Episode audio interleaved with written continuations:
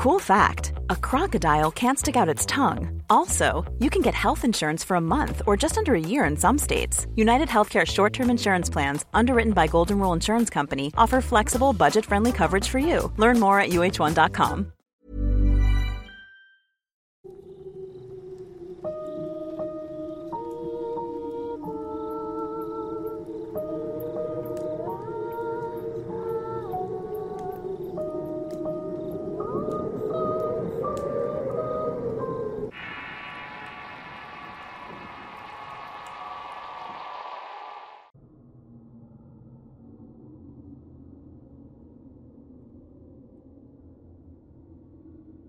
Continuando con este ciclo del mes de brujas, el día de hoy hablaré acerca de una de las preguntas que más se hacen y es ¿cómo nacen las brujas? La respuesta simple es a través de la magia y la herencia familiar. Es la forma más común y recurrente en el tema de las brujas de leyenda y en cómo podemos encontrar una descendiente de un linaje de brujo o heredera de las artes brujeriles practicadas por sus antepasados y que tienen raíces de tradición esotérica en su familia por lo cual es común que cuando hablamos de brujas muchas de estas basan sus destrezas y conocimientos que son transmitidos de una generación a otra, siendo así la bruja por herencia una de las más respetadas pues cuentan con experiencia y el conocimiento que quizá cientos de años de entrenamiento y el entendimiento de la magia y los elementos que de ésta emanan trascienden de una generación a otra de modo espiritual. La bruja hereditaria es considerada por muchos la más poderosa de las brujas. Soy Eduardo Liñán y este es el Horrorcast de Relatos de Horror. Antes de seguir, suscríbete al canal, activa las alertas y apóyanos dejando correr la publicidad. Continuamos. Existe un gran debate en este sentido sobre si la bruja nace o se hace. No hay duda de que existen personas con un gran conocimiento místico y dones de distintos alcances con los cuales pudieran llegar a ser grandes maestros de la brujería y temas místicos. Cuentan con un estado de conciencia más entrenado y elevado al que cualquier persona con preparación puede llegar a tener a través del tiempo con estudio y práctica. Sin embargo, para los entendidos, la brujería hereditaria surge cuando se nace dentro de un clan, familia o en términos modernos, en un coven de brujas que empiezan a formarse desde la cuna. También existe la posibilidad de que una bruja pueda heredar su magia y conocimientos a una persona que no pertenezca a esta familia, estableciendo un nuevo linaje en donde se practica la brujería de distintas clases y de forma oculta, pues la brujería y las familias de estas no son bien aceptados en ninguna sociedad a pesar de la apertura de pensamiento e ideas en nuestros días.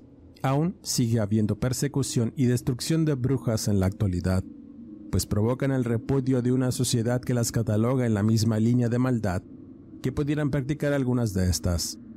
Pero entendamos que, y de acuerdo al pensamiento e ideas, es que también hay brujas de distintos colores y en su mayoría practican la brujería para el autoconocimiento, la ayuda y protección a los demás. Muchas de estas mantienen sus creencias en secreto y otras las podemos ver más seguido. Lo cierto es que todas las personas tenemos cierta magia en nuestro interior y muchos logran despertarla con facilidad. Y otros tienen que entrenar sus sentidos para lograr tener resultados dentro de la misma. El estudio y la práctica puede acercarte al verdadero camino de la bruja o el brujo y así establecer tu propio linaje. Otra cuestión que también es cierta y es que a pesar de llevar en tu sangre la magia brujeril de herencia, también se necesita formación. Si tomas ese sendero y este se puede obtener por medio del estudio, aprendizaje, práctica y a través de un maestro. Así pues, la bruja del linaje nace dentro de un círculo brujeril que le aportará una educación y una comunidad mágica con la que contará el resto de su vida. Una bruja nace con ciertos dones y poderes, pero si no los desarrolla, estarán ahí dormidos. Por otro lado, y si no naces dentro de una familia de brujas, también es posible que con dedicación y voluntad puedas llegar a tener los conocimientos necesarios para ser una verdadera bruja o brujo.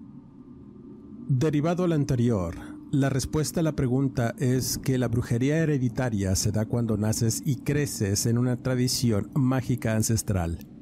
La práctica se transmite por medio de enseñanzas y de personas que practican la brujería. El verdadero poder y ventaja en este sentido es que al nacer en una familia de brujos tu formación empieza desde muy joven y se cuenta con los conocimientos comprobados y practicados en un largo camino recorrido de generación en generación. No obstante, existe un buen número de personas que tienen una inclinación natural y mística en cuanto al tema de la brujería. Es atrayente, atienden al llamado e inician el oficio a cualquier edad. Como en todo, la investigación y la práctica son la clave del éxito en cualquier ámbito, incluida la magia y la brujería que se desprende de esta. Dime, ¿eres una bruja de herencia? ¿Perteneces a una familia de brujas o brujos? ¿Cómo es que la magia brujeril ha cambiado tu vida? Cuéntame, te leo en la caja de comentarios de este video.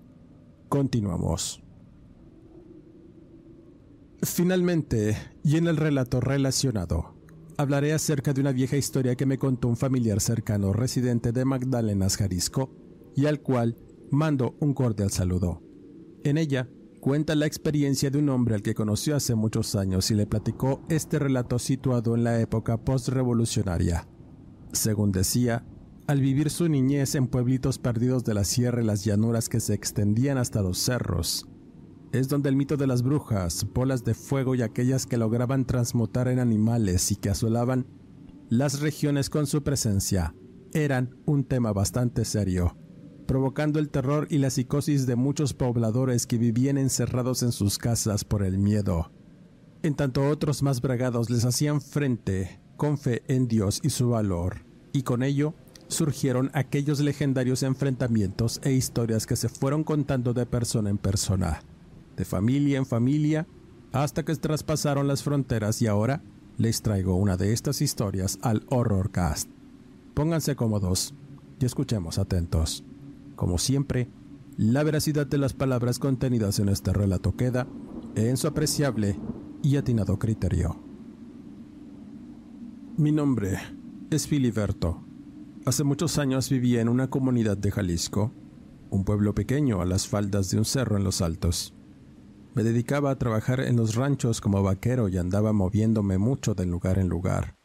Nunca permanecí en un solo sitio y menos cuando era temporada de marcar ganado y arriarlo a los distintos ranchos de los patrones. Siempre fui un hombre solitario y el amor no me favoreció, así que no tenía mujer o hijos, pero sí muchas queridas, debo decir. Nunca me faltó una mujer en la casa o en la cama, pero Hubo un tiempo en que solo me dediqué a trabajar para hacerme de dinero y poner una lechería. Ese era el plan, pero me sucedió algo extraño y sobrenatural que cambió mi perspectiva de las cosas para siempre. No recuerdo el mes o el día que aconteció esto, pero recuerdo que, y como siempre, andaba a caballo en unos terrenos que le pertenecían a un latifundista que tenía amplias extensiones de terreno de pastura y arroyos tierras prósperas que eran delimitadas por unos cerros escarpados donde muchas veces la gente se perdía, sobre todo turistas y escaladores que pasaban por los terrenos y ojos de agua para explorar esas zonas. A veces volvían y otras morían al perderse en ese lugar.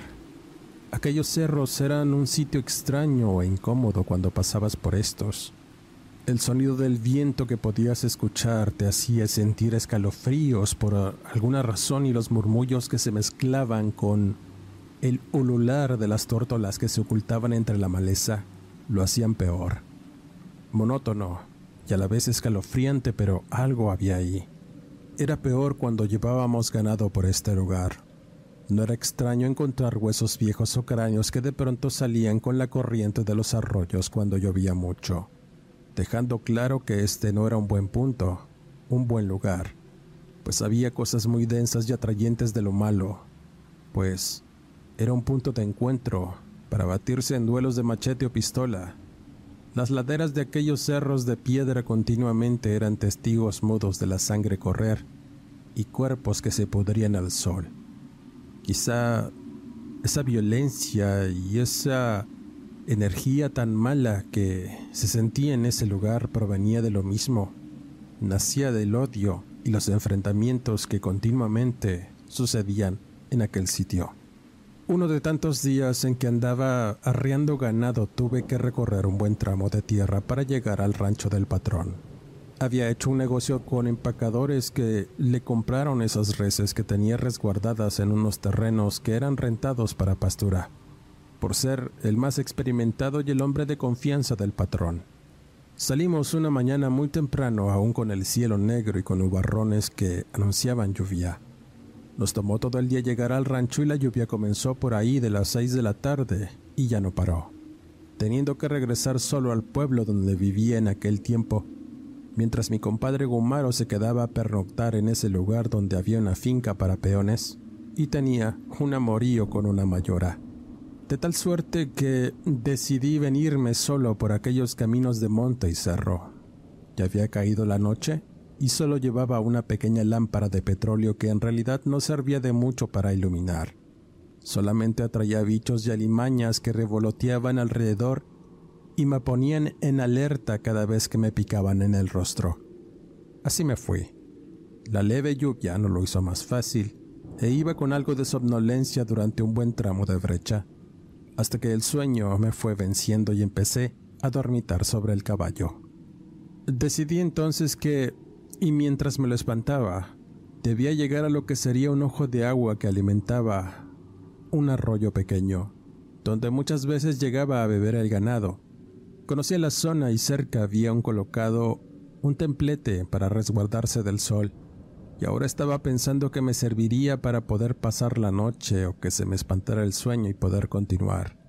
Me dirigí a este lugar pensando muchas cosas, y una de ellas llegó a mi mente como una idea o advertencia de lo que vendría después.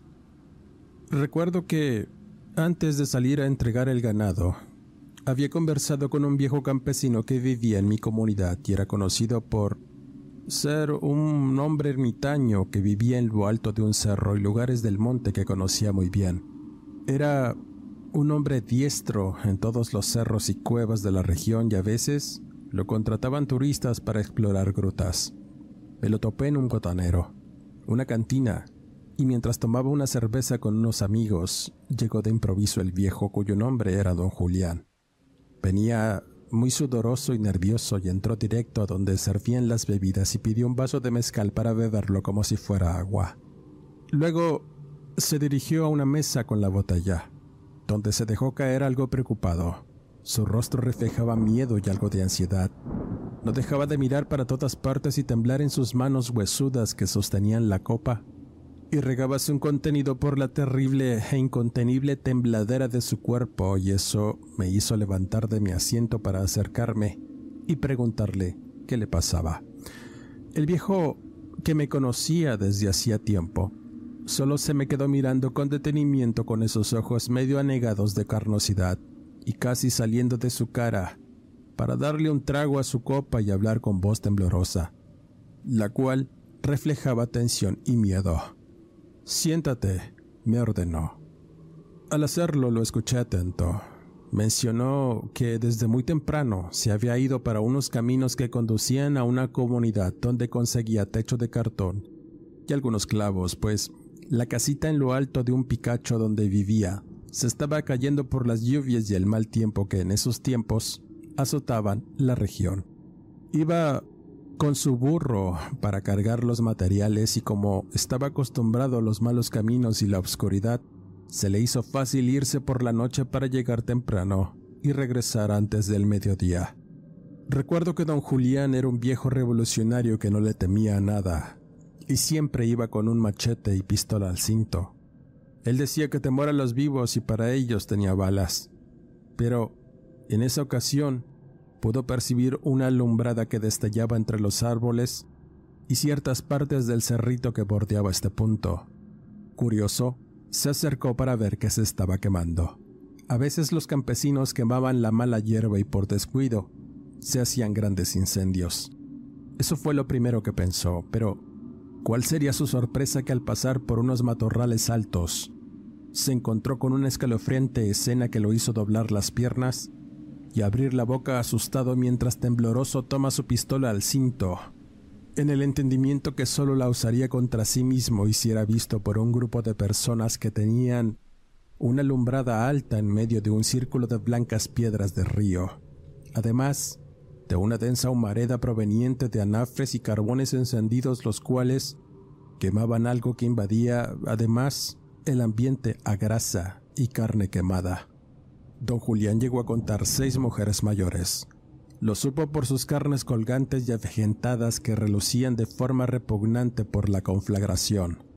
Tenían una especie de danza macabra alrededor del fuego, gritando con voces roncas y riendo extasiadas por algún motivo que hizo al hombre quedarse en silencio y con la mano en la boca para no emitir un solo ruido.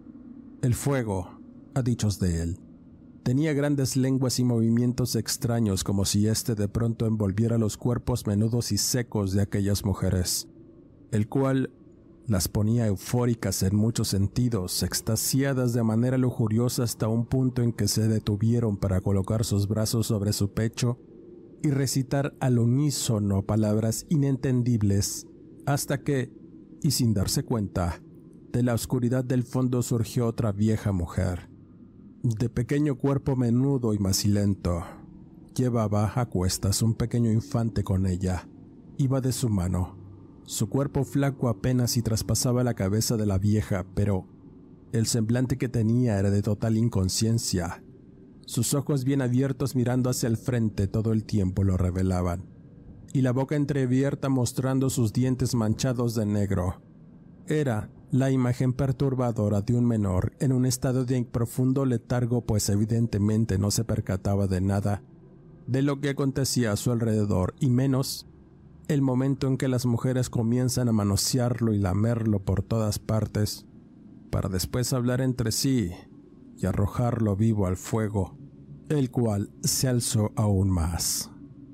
Sin gritos de dolor, voces o alguna muestra de que estaba siendo quemado vivo, Don Julián. If you're looking for plump lips that last, you need to know about Juvederm lip fillers. With Juvederm Volbella XC and Juvederm Ultra XC, your lip look, whether it's subtle or bold, can last up to one full year with optimal treatment and no additional maintenance. Find a licensed specialist and see if it's right for you at Juvederm.com today. That's J U V E D E R M.com. Add fullness to lips in adults over 21 with Juvederm Volbella XC or Juvederm Ultra XC. Do not use if you have severe allergies or a history of severe allergic reactions, or if you're allergic to lidocaine or the proteins used in Juvederm. Tell your doctor if you have a history of scarring or taking medicines that decrease the body's immune response or that can prolong bleeding. Common side effects include injection site redness, swelling, pain, tenderness, firmness, lumps, bumps, bruising, discoloration, or itching. As with all fillers, there's a rare risk of unintentional injection into a blood vessel, which can cause vision abnormalities, blindness, stroke, temporary scabs, or scarring. For full important safety information, visit juvederm.com. There's never been a faster or easier way to start your weight loss journey than with PlushCare. PlushCare accepts most insurance plans and gives you online access to board-certified physicians who can prescribe FDA-approved weight loss medications like Wigovi and Zepbound for those who qualify. Take charge of your health and speak with a board-certified physician about a weight loss plan that's right for you. Get started today at plushcare.com slash weight loss. That's plushcare.com slash weight loss. Plushcare.com slash weight loss. Solo observaba el cuerpo del menor ardiendo y cayendo en medio de las flamas hasta consumirse lento.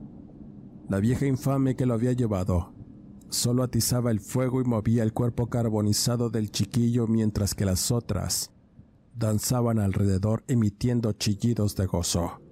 El viejo estaba petrificado con todo lo que acontecía.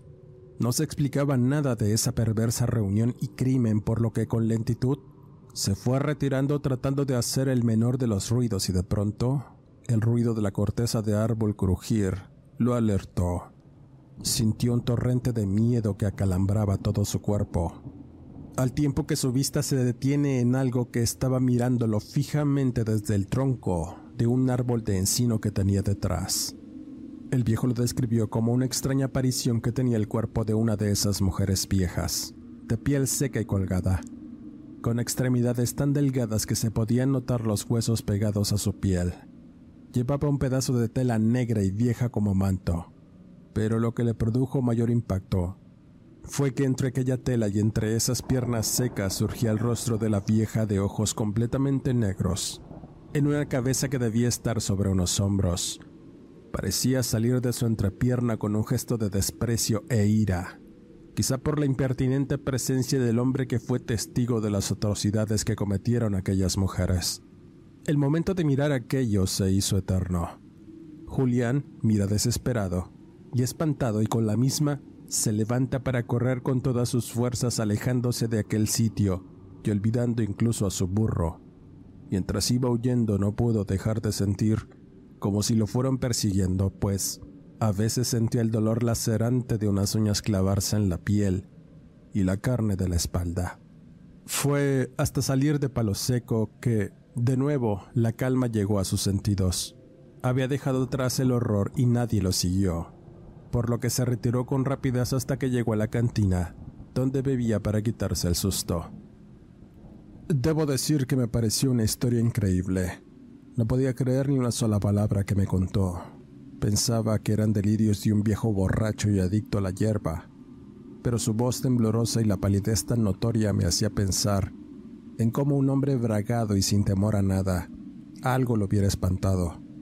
Además, Pude mirar la sangre y los cortes en su camisa de manta. Ciertamente algo lo había atacado. Aún así tenía mis dudas y solo continué mi camino hasta el templete con esa idea en mi mente. Así me quedé mirando el cielo estrellado en tanto fumaba un cigarro para medio dormir, pensando aún en las palabras del viejo Julián y sus dichos raros, riéndome para mis adentros de las historias de un viejo borracho, pero mientras me quedaba dormido con el arrullo de las cigarras. No sé en qué momento me despertó el relinchar de mi caballo. Estaba muy nervioso y hacía unos ruidos raros intentando desatarse y correr asustado, por lo que me levanté a mirar y tratar de descubrir qué estaba pasando. La oscuridad no era tan densa como para usar la linterna que destelló el lugar rodeado de árboles.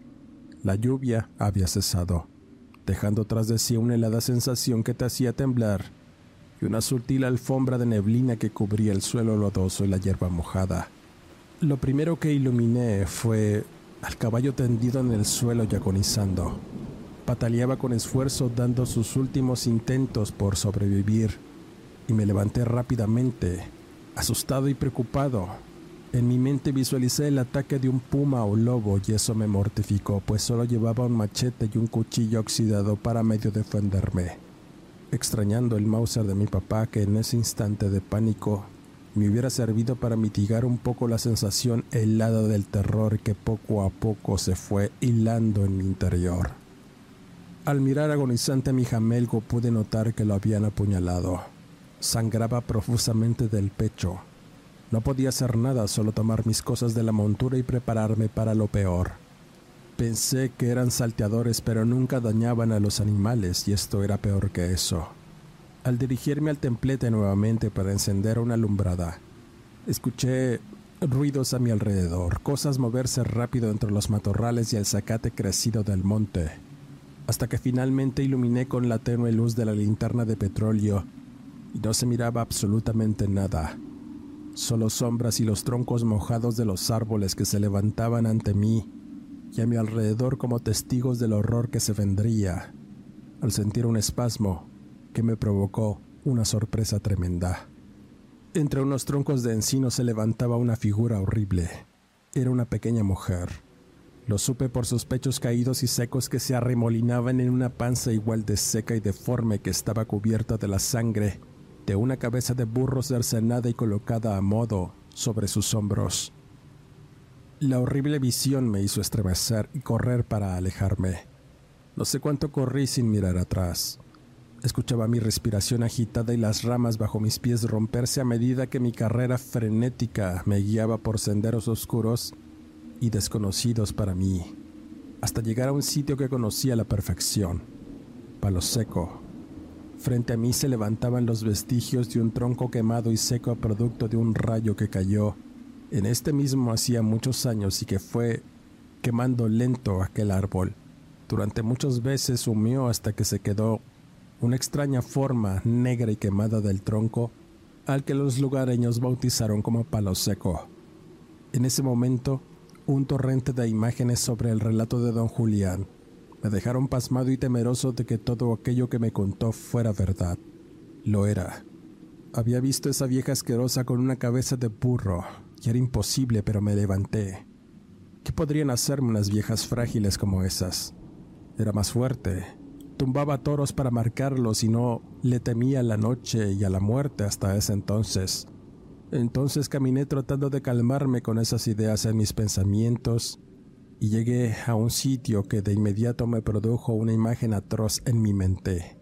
La conflagración, los restos de aquellas llamaradas donde un niño fue arrojado a la muerte por una de estas mujeres y entonces lo comprendí.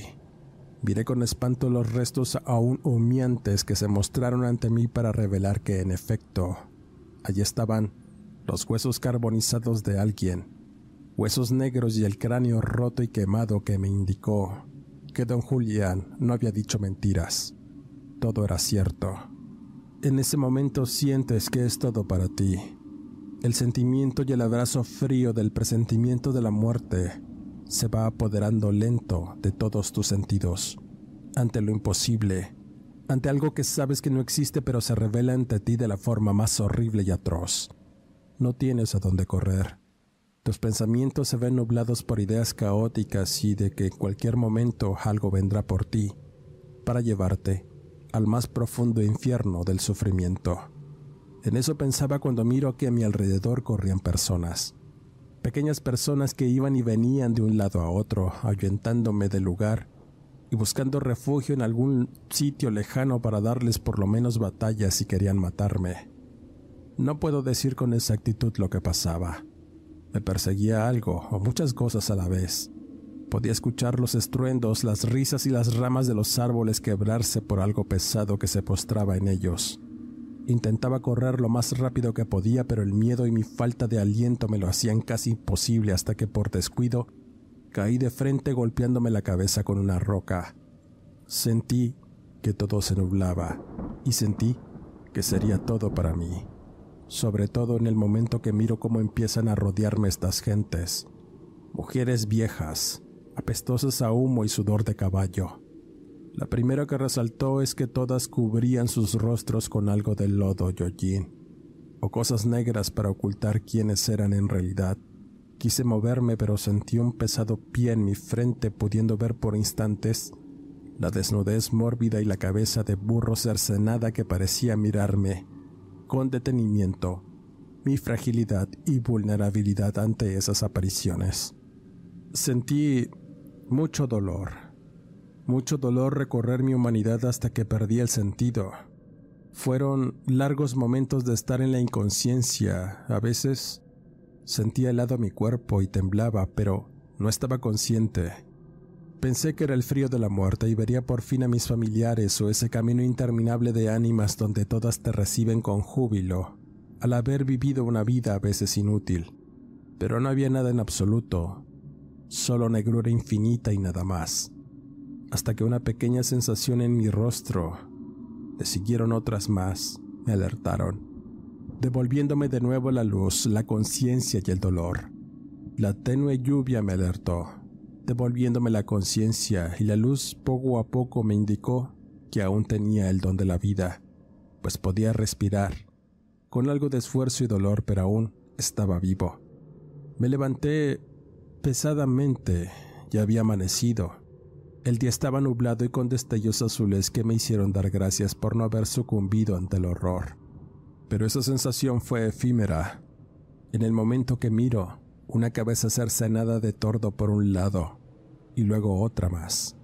Hasta que levanto la mirada y con espanto, noté que había varias de estas aves colgadas de las ramas de los árboles, en una especie de advertencia macabra. Pensé que estaba en el infierno y me levanté con cautela, había llovido mucho y aún continuaba, pero esa breve calma me produjo frío y malestar, y apenas podía caminar. Lo único que hacía era mirar a esas aves colgadas, algunas agonizantes y otras muertas, quizá por la tortura de haber sido desprendidas de sus cabezas. Lo primero que pensé fue en devolverme al templete. Estaba realmente mal, desorientado, y no sabía qué pensar o qué esperar después. No sé cuánto tiempo me llevó llegar a las faldas de uno de los cerros susurrantes. Ahí corrí el sendero de un arroyo que apenas se notaba con agua y pude caminar a través de este. Pero de pronto algo llamó mi atención. En medio del camino estaba una pequeña niña. Era una menor acuclillada de espaldas hacia mí haciendo algo que no podía ver. Tan solo me acerqué lento y a medida que lo hacía pude darme cuenta que la menor no tenía ropa. Su pequeño cuerpo estaba cubierto de lodo y cosas sucias hasta que jadeante le pregunté si era de por ahí, que dónde estaban sus padres y, al final, noté que no me ponía atención y continuaba haciendo lo que estaba haciendo. Era como si estuviera masticando algo, pues el sonido así me lo indicaba. No podía ver con claridad porque aún tenía mi vista borrosa, producto quizá de los golpes o del lodo que aún sentía que anegaban mis ojos. Y aún con mi vista borrosa, quise aclarar mis ojos y miré la asquerosidad que hacía la menor. Estaba masticando el hígado de mi caballo, o lo que quedaba de este. Lo pude notar por la marca de hierro y la herradura de la pezuña. Y habían arrancado el cuadril y las tripas yacían humeantes por un lado. Fue una visión atroz. Esa menor tenía su rostro infantil embadurnado de sangre y vísceras. Me sonreía y me miraba con unos ojos extraños. No sé cómo explicar que a pesar de ser una niña, su mirada era adulta y muy torva. Y en eso, de la maleza y los árboles altos que nos rodeaban comenzaron a asomarse más presencias, más niñas pequeñas que me miraban con recelo y sus caritas llenas de lodo y sangre. Ninguna portaba nada encima. Y lo más increíble de todo es que de pronto sale una de estas, quizá la líder de esa junta de extrañas niñas la cual portaba la cabeza del burro en sus hombros. Era imposible. Mis ojos me estaban engañando y solo quise irme para dejar toda aquella locura y repugnancia atrás, pues era demasiado para mí. Luego de mucho esfuerzo y cuando por fin llegué, sin aliento y con el miedo consumiendo mis entrañas, en la finca me recibieron como un limosnero.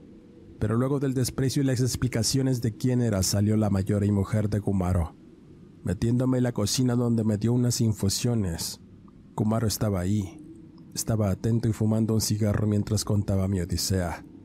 Tanto la mayora como las demás mujeres que preparaban alimentos se persignaron y la mujer me contó algo, no sin antes sentarme y mientras otra curaba mis heridas, me dijeron que aquello que había visto y aquello que enfrentó don Julián eran las brujas de Palo Seco, una vieja leyenda local que era cierta y decían que cada temporada de lluvias salían de su letargo de las cuevas.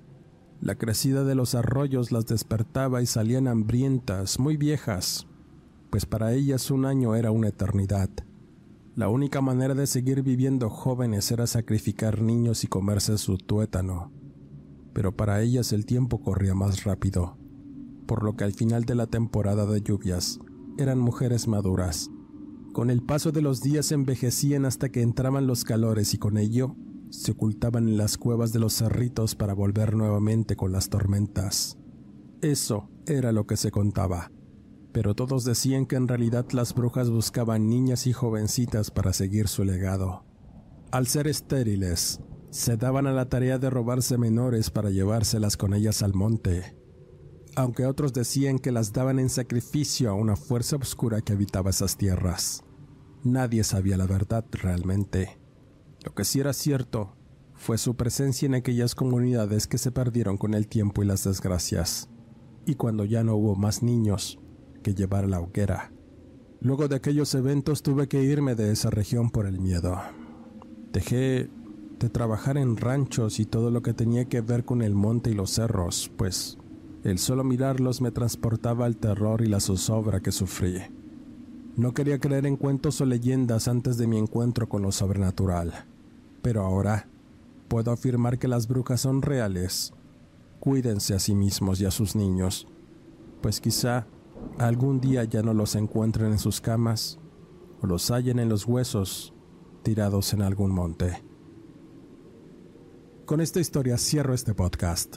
Quisiera mandar saludos a la comunidad de relatos de horror que amablemente me escucha cada lunes. Dale like, comenta, comparte, suscríbete al canal y activa las alertas.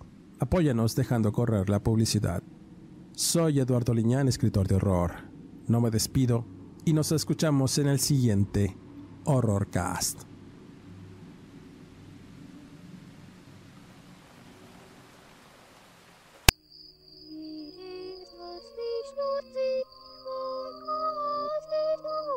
Lord. Ye dogs of Zog, Lord, what's more?